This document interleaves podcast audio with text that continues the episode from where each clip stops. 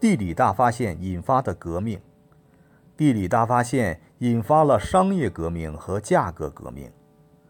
商业革命的主要内容是形成世界市场，增加了商品种类和商品流通量，商路和商业中心的转移以及商业经营方式的发展。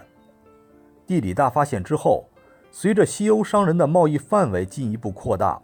欧洲与亚洲、非洲、美洲之间建立了直接的商业联系，东西半球及其局部地区彼此隔绝、不相往来的状况得到根本改变。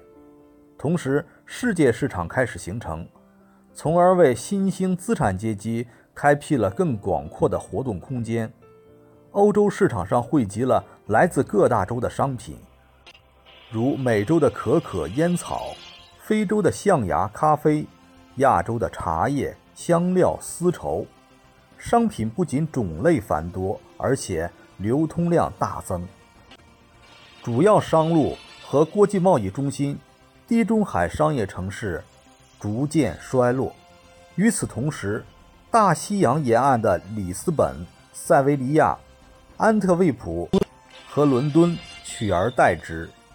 此外，商业经营方式也发生了变化。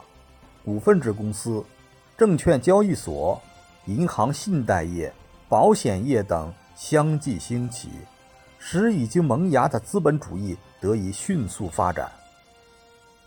价格革命是指欧洲殖民主义者从殖民地，特别是美洲，掠夺了大量金银，使欧洲市场上的货币流通量剧增，从而导致物价上涨。据资料记载。在一个世纪内，西欧的黄金数量增加了百分之一百一十七，白银增加了百分之二百零六，西欧各国的物价平均上涨两倍左右，西班牙则高达四点五倍。价格革命使新兴的工商业资产阶级以及与市场有联系的贵族谋取了暴利，赚得了巨额资本。而收取定额货币地租的封建贵族的实际收入则大大减少，经济地位每况愈下。价格革命是资本原始积累的因素之一，它加剧了西欧封建制的衰落与资本主义的发展。从整个人类历史的进程来看，地理大发现开辟了欧洲人的海上新时代，人类活动空间从大陆转向海洋。改变了东西两半球相对隔绝、互不往来的格局。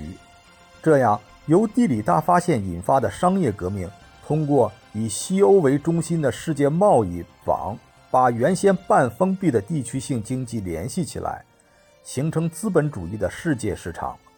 在人类历史上，第一次出现了东西两半球多种文明的汇合与全球一体化的新进程。从而使世界的发展逐渐形成一个全新的格局。